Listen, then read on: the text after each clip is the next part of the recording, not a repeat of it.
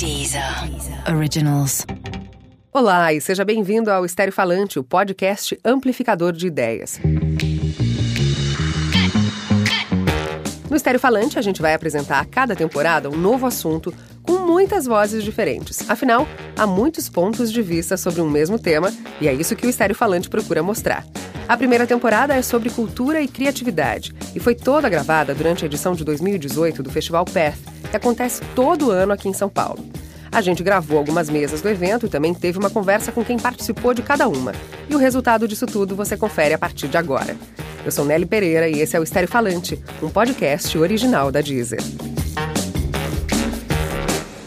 O sol nas bancas de revista me enche de alegria e preguiça. Quem lê tanta notícia, eu vou Você imagina que quando Caetano Veloso questionava quem lê tanta notícia na letra de Alegria, Alegria, era 1967. Ou seja, se ele tinha preguiça naquela época, imagina hoje que além das bancas de jornal e revista, a gente tem ainda a internet. De lá para cá, o volume de notícias cresceu estrondosamente e a forma como se produz e se consome conteúdo noticioso sofreu uma verdadeira reviravolta. A gente está aqui, por exemplo, ouvindo um podcast, cujo termo foi cunhado em 2004. A quilometragem é pouca, mas a estrada é longa, e no percurso nos deparamos já com novos tipos de problemas. A sensação de preguiça de ler tanta notícia divide espaço agora com o FOMO, ou Fear of Missing Out, aquele sentimento de que na era da informação a gente está sempre perdendo alguma coisa. Outro fenômeno recente criado a partir desse volume impressionante de dados, notícias e conteúdo são as bolhas. E claro, vamos falar delas e tentar alternativas de como furá-las. Mas antes, um pequeno e devastador panorama desse volume todo de informação que a gente está falando atualmente. Bom, em 2013, o Google tinha cerca de 30 trilhões de páginas indexadas em sua pesquisa. E nos últimos, de 2013 até 2016, em menos de quatro anos, esse número foi para mais de 130 trilhões de páginas indexadas. Só páginas, então a gente não está falando nem de conteúdo disponível, arquivos, né, tipo publicados, enfim. É, então a gente YouTube, Facebook, Google disponibilizam alguns dados, como, sei lá, 400, mais de 400 horas são publicadas a cada hora no mundo inteiro de vídeo. Mais de 96 milhões de fotos são publicadas a cada minuto no mundo. Então, assim, é uma coisa muito louca. Quando a gente vê esses números, e a gente são números surpreendentes, a gente pode já concluir um fato, que é impossível a gente consumir tudo isso.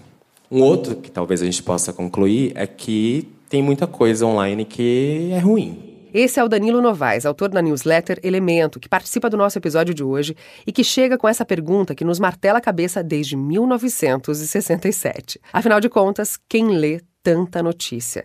A gente já sacou que não é capaz de consumir tanta coisa, ainda mais porque tem muita coisa de qualidade bem questionável. Hoje vamos falar desse volume impressionante de notícias e das novas formas de se consumir informação. Tarefa árdua pela frente, por isso, além de mim, Nelly Pereira, tem mais gente na nossa conversa de hoje. Sou a Marina Menezes, eu sou editora do Nexo. Olha, eu não sou jornalista de formação.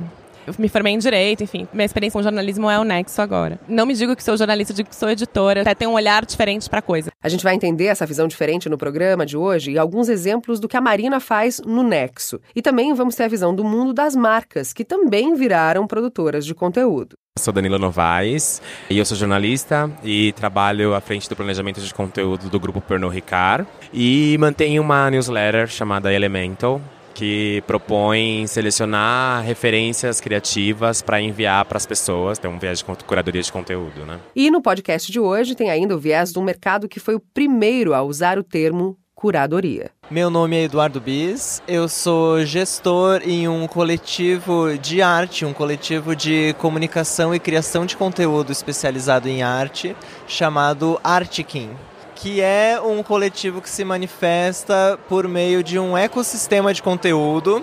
A gente é um projeto meio polvo, assim, com vários braços. Os principais deles são um aplicativo para celular que organiza a agenda de exposições de arte que estão em cartaz na cidade de São Paulo e também no Rio de Janeiro, Brasília, Belo Horizonte e Porto Alegre. E também temos um canal no YouTube com videoaulas sobre história da arte e conceitos de arte contemporânea com o propósito de falar desse assunto de uma maneira mais amigável e mais próxima das pessoas do que geralmente o assunto da arte contemporânea é abordado. O que o Eduardo faz no Artkin, ou seja, selecionar em um volume gigante de informações sobre arte algumas exposições que você deve assistir e organizar esse conteúdo é um pouco o que o jornalista vem fazendo nos novos formatos. Seja ele um podcast, newsletters, jornais por assinatura, como o próprio Nexo, ou ainda o canal Meio, a agência pública, entre outros. Esses novos modelos de negócio surgem como iniciativas de curadoria de conteúdo. Afinal, é preciso separar o joio do trigo. Manchetes rolam nas nossas timelines e lotam as nossas caixas de e-mail, mas, de novo, quem lê tanta notícia. Ninguém lê tanta notícia e as pessoas que leem tanta notícia podem não estar entendendo todas as notícias que elas estão lendo. acho que tem dois elementos aí. Tem muita informação e as informações são muito truncadas e são muito descontinuadas. Eu acho que o movimento atual do mundo e que você fica o tempo todo sentindo que você está perdendo coisas, ele é bastante cruel com pessoas que querem estar informadas. Então, não, ninguém lê tanta notícia. A resposta é essa.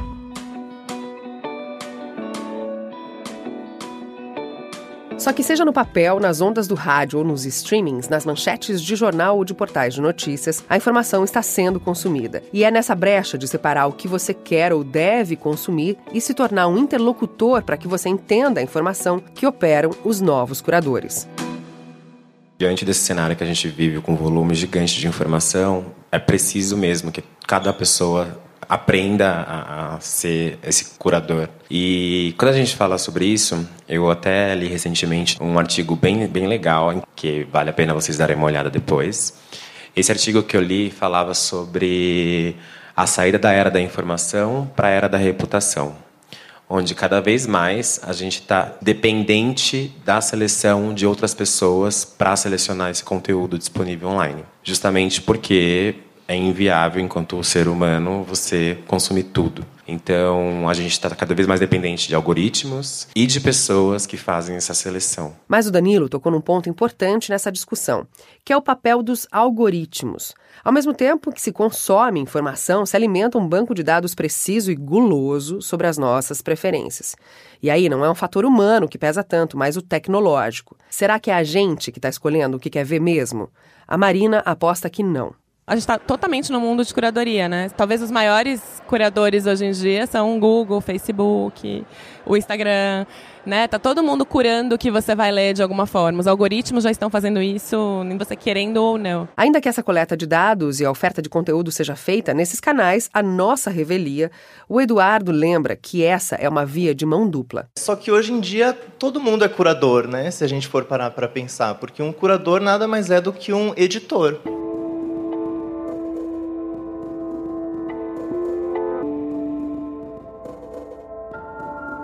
E a gente vive vidas editadas, né? Acho que todo mundo é curador da sua própria vida atualmente, né? Então, essa ideia de algo elitista e distante, tá algo que tem, tem, caído por terra cada vez mais, né? A partir da medida que as pessoas se percebem como seus próprios curadores mesmo.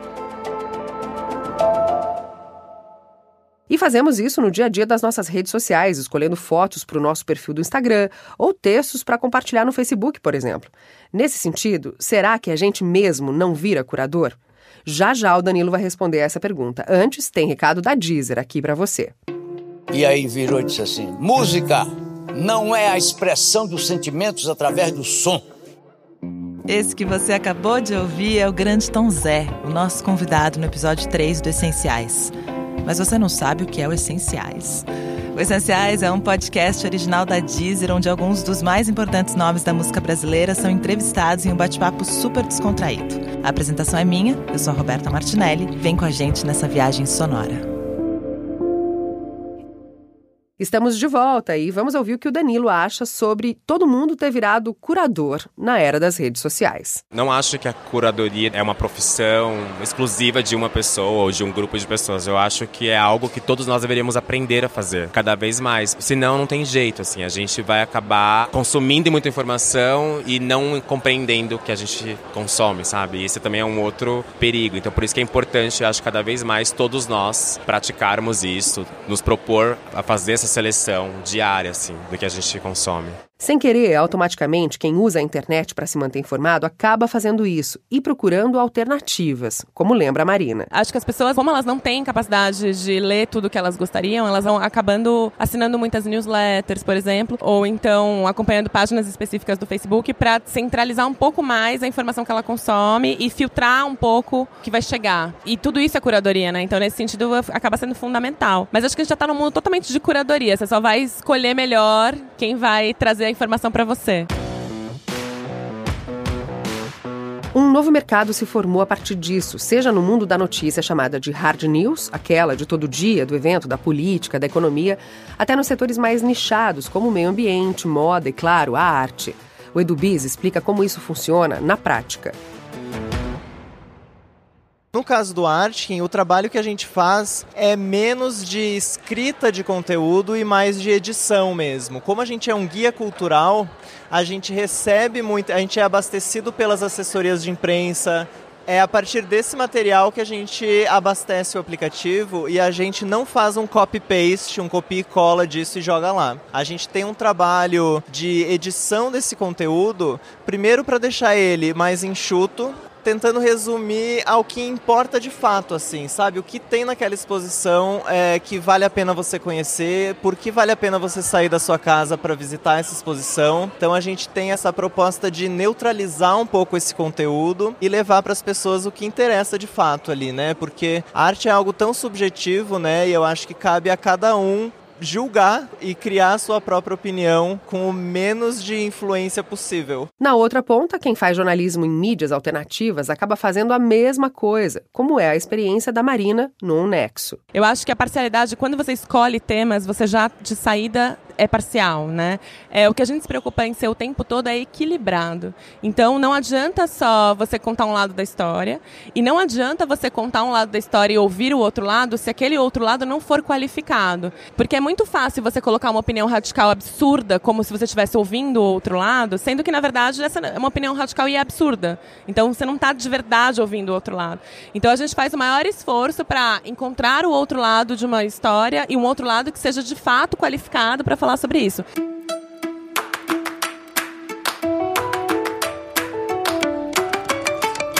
Dá para perceber que, ainda que o mercado seja novo, ou o nome, curador de conteúdo, quem trabalha com a informação acaba tendo que seguir os mesmos valores e princípios de sempre: equilíbrio, fontes fidedignas, apuração.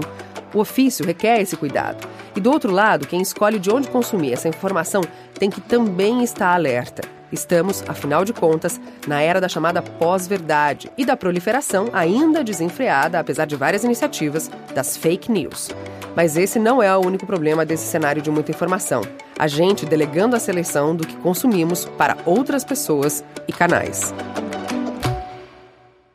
pensando nessa demanda né, cada vez maior por informações filtradas ou por informações comentadas, eu acho que isso é muito um reflexo também natural das características comportamentais da época que a gente vive, sabe? Acho que a gente está muito condicionado a, a receber respostas prontas de uns anos para cá, assim, né? Pensando numa lógica de Google mesmo, né? De você colocar ali e, num segundo receber a informação que você buscava. É, claro que isso traz é, infinitos benefícios, mas eu acho que tem um lado também meio perverso nisso tudo, assim, que é essa coisa da do fechar-se numa bolha, né, e tudo mais.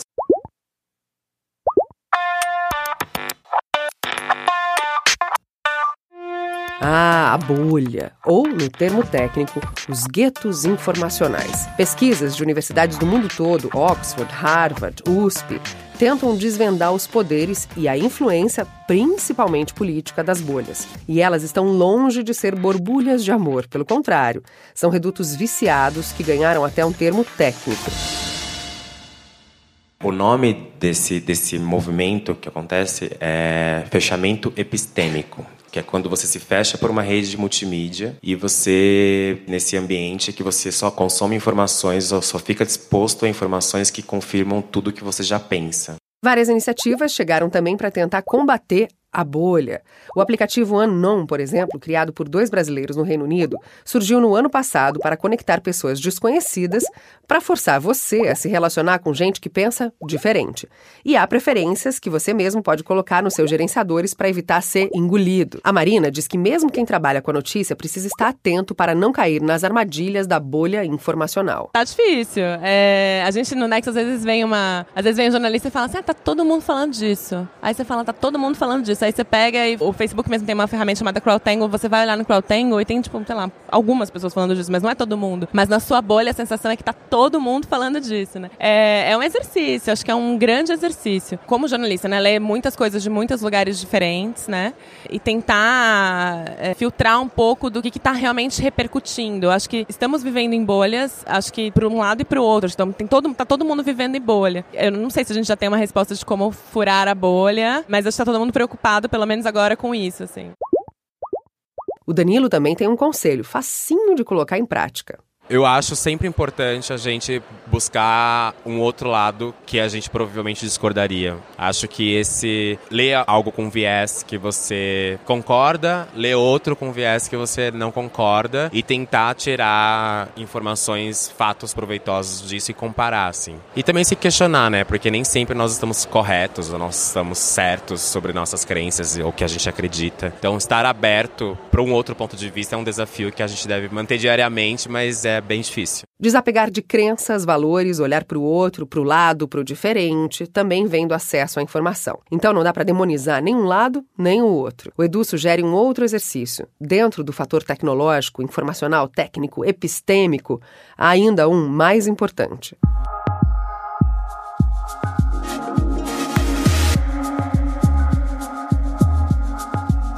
Vou chovendo molhado. Acho que é essa coisa da da dor e da beleza, né? Dos avanços tecnológicos, ao mesmo tempo que tem toda essa parte incrível, uau, o futuro chegou, preciso pensar cada vez menos sobre coisas que eu pensava antes porque isso já vem pronto para mim. Tem também um lado meio triste, né, disso tudo assim que parece que nos torna menos humanos, de fato, né?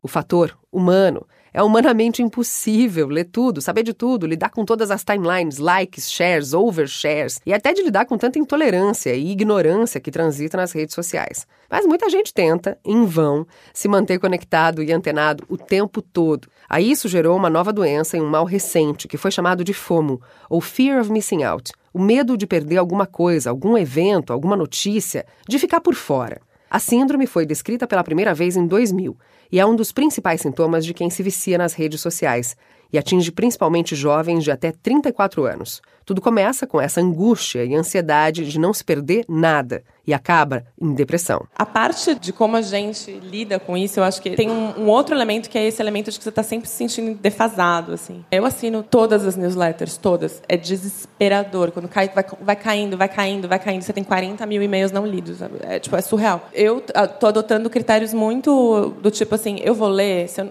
é uma newsletter. Se você não lê hoje, tipo, uma newsletter diária, se você não lê hoje, não adianta você ler amanhã, deleta. Não vai ler, deleta. Você tem que ficar, tipo, fazendo uns dribles, assim, para você conseguir viver com essa quantidade de informação. E tem que ficar acompanhando eh, coisas que você nem gostaria de acompanhar, mas que para tentar sair um pouco da bolha, né? Caetano Veloso estava mesmo certo lá atrás quando falou que o sol nas bancas de revista causava tanta alegria e preguiça. Se manter bem informado e, de certa forma, saudável dá maior trabalho. Nas duas pontas, de quem cura e de quem tenta ser curado do mal do século, que é também um bem valoroso a quantidade de informação disponível para todo mundo. Esse foi mais um Estéreo Falante, o podcast amplificador de ideias que aborda assuntos pulsantes e atuais, variedades e muitas discussões interessantes. O Estéreo Falante é uma produção original da Deezer. No próximo capítulo, vamos falar sobre a indústria do audiovisual e como os videoclipes vêm evoluindo junto com o mercado da música. E para quem quer saber um pouco mais sobre como funciona o trabalho do curador de conteúdo, tem o bônus do programa de hoje aqui na Deezer para você, com algumas dicas práticas do Danilo. Vai lá ouvir. Eu sou Nelly Pereira. Até o próximo Estéreo Falante, um podcast original da Deezer. Até lá. Deezer. Originals.